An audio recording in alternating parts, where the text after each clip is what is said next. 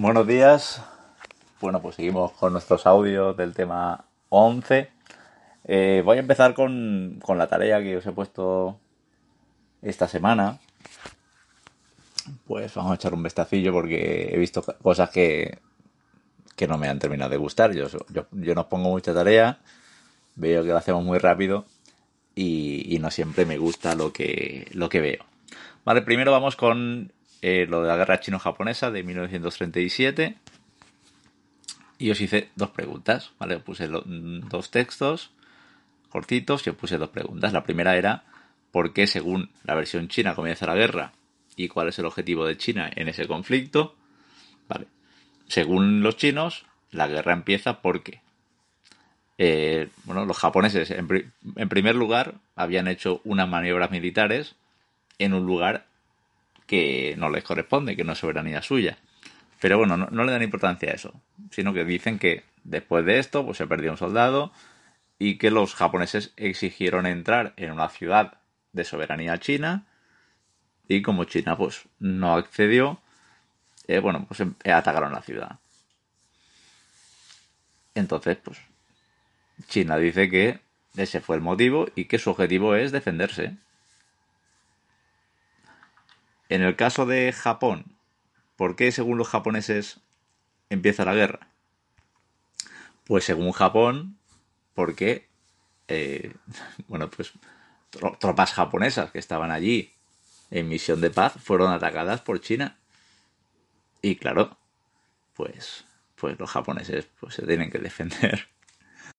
Argumentan que, que China además está llevando más tropas desde el sur y claro, pues Japón tendrá que enviar más militares a China porque, porque no puede ser. Es decir, que mm, los dos dicen que han sido atacados y que tienen que defenderse. Eh, lo cierto es que realmente el, el, incidente que provoca esa guerra fue efectivamente la desaparición de, de un soldado japonés en unas maniobras que estaban haciendo militares japoneses a las afueras de Pekín. Entonces, bueno, pues en ese contexto eh, hubo un tiroteo y, la cosa pues eh, se, se desmadró un poquito. ¿De acuerdo?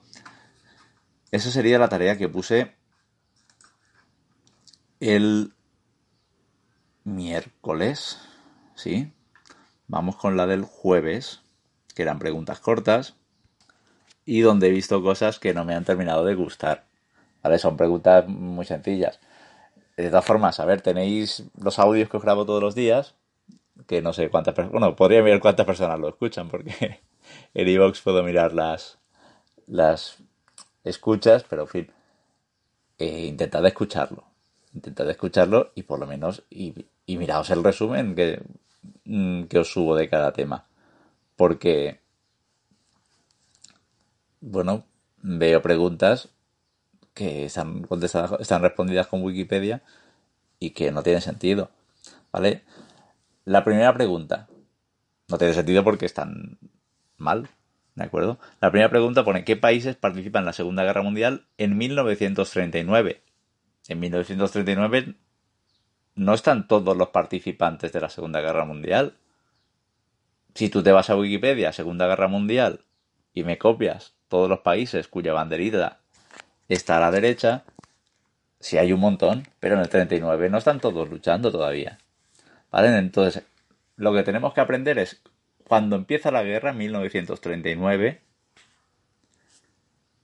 empiezan en el eje Alemania e Italia y el bando de los aliados, Francia, Reino Unido y las colonias perdón, las ex colonias de Reino Unido. Las colonias, las colonias que eran de poblamiento blanco, que se habían independizado, es decir, Canadá, Australia, Nueva Zelanda, incluso Sudáfrica. ¿De acuerdo? Después pregunto, ¿qué países había invadido Alemania en 1941? En 1941 habíamos dicho, primero por el este Polonia, después en el norte Dinamarca y Noruega, más tarde en el oeste Países Bajos, Bélgica, norte de Francia. ¿Me habéis puesto alguno Luxemburgo? Sí, Luxemburgo, Luxemburgo también. Y después, en el sureste, en los Balcanes, pues tenemos Yugoslavia y Grecia. Vale. Después, Alemania, perdón, ocupa Alemania a Francia. Esa pregunta es con trampa. Alemania ocupa el norte de Francia. La mitad sur de Francia proclama un nuevo estado que es la Francia de Vichy, que será un estado francés colaborador con los nazis. Efectivamente, Alemania había invadido Francia y les estaba pegando una tunda importante. Entonces, eh, bueno, pues el mariscal Petén se rinde, se firma un, un acuerdo con Alemania y lo que hacen es conceden a Alemania, reconocen que Alemania se anexiona, bueno, ocupa toda la zona norte y algunas colonias, pero en fin, el, el norte y la parte sur y las colonias francesas, pues pasan a ser el nuevo Estado francés, que va a ser un Estado, primero es un Estado colaborador, después directamente será un Estado títere. Por lo tanto, ¿ocupa Francia toda Alemania? Perdón, ¿ocupa Alemania toda Francia? Pues tendremos que especificar que ocupa el norte y la parte sur permanece bajo ese estado francés colaborador con, con Alemania. ¿Por qué entra la Unión Soviética en la guerra? Ahora está más o menos, más o menos bien aunque veo mucha Wikipedia por aquí. Vale, pues, ¿por qué Hitler decide romper el, pacto germano-soviético e invade, la, e invade la Unión Soviética? Entonces, pues la Unión Soviética se tiene que defender. ¿Por qué entra Estados Unidos en guerra? Porque Japón bombardea una base militar en Pearl Harbor, perdón, la base militar de Pearl Harbor, que está en Hawái. Hawái, aunque está en medio del Pacífico, es un estado de los Estados Unidos. Es como las Canarias de, los, de Estados Unidos. ¿Participa España en la Segunda Guerra Mundial? Bueno, España se va a declarar como un Estado neutral, pero sí que es cierto que en la Operación Barbarroja, en ese ataque o esa invasión de Alemania a la Unión Soviética, España va a enviar eh, a la División Azul. ¿De acuerdo? Entonces, aunque no es un país beligerante, bueno, sí que participa en esa invasión a la Unión Soviética. Vale, el punto 4, que es un punto de estos cortitos de texto que tenéis en el libro, esos que os gustan tanto y que os salen tan bien. Vale, pues habla de la ocupación de Europa, pero no de enumerar territorios, sino qué hace la Alemania nazi en los territorios ocupados durante la guerra. Vale, lo primero que tenemos que tener claro es que es, en esas conquistas se van a explotar los recursos económicos que existan. Es decir, la prioridad es abastecer a Alemania. Entonces, si en Alemania no hay suficientes productos agrícolas y en, en los Países Bajos sí, bueno, pues esos recursos se envían a Alemania. Hablamos de agricultura, pero también sobre todo hablamos de minería y de industria.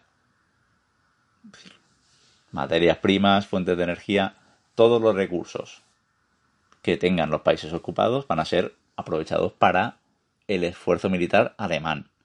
Luego, si los polacos se mueren de hambre, pues oye, pues es una lástima. La prioridad es abastecer a Alemania. Otro elemento importante, os he puesto en el resumen, es la deportación de los prisioneros de guerra o incluso también de civiles para trabajar en las fábricas alemanas. Alemania está haciendo un esfuerzo bélico brutal.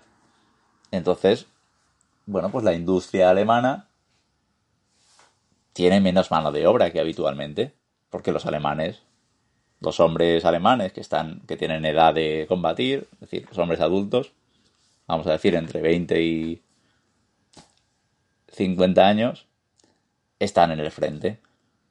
Entonces, esos hombres, pues sí, son sustituidos por las mujeres, pero hace falta mano de obra. Alemania es un país muy, muy industrial. Entonces, primero se envían a prisioneros de guerra. Alemania llega a Dinamarca y los prisioneros de guerra los envía a trabajar, pero después hace falta más gente, pues también directamente secuestran civiles y los mandan a Alemania a trabajar a las fábricas. Tercera parte importante es el régimen de terror, es decir, la persecución a grupos concretos. ¿Vale? Os he puesto en el resumen, pues, judíos, gitanos y almerienses. Eh, no, no, es del todo falso. ¿Vale? Bueno, todos sabéis que, evidentemente, eh, bueno, pues se va a apartar a los judíos, primero se les aparta, se les localiza en barrios concretos, después se les manda a campos de concentración a trabajar y bueno, finalmente se empezará a eliminarlo sistemáticamente. Eso va a pasar con judíos, va a pasar también con gitanos y también tenemos tenemos toda una variedad de eh, bueno, pues personas que van a ser eliminadas. Y eso he puesto almerienses porque efectivamente también hay almerienses. Eh, que sepáis que, bueno, pues durante la Guerra Civil Española, de 1936 a 1939, pues mucha gente se exilió. Todos los que tenían alguna vinculación con la izquierda, pues si pudieron huyeron de España.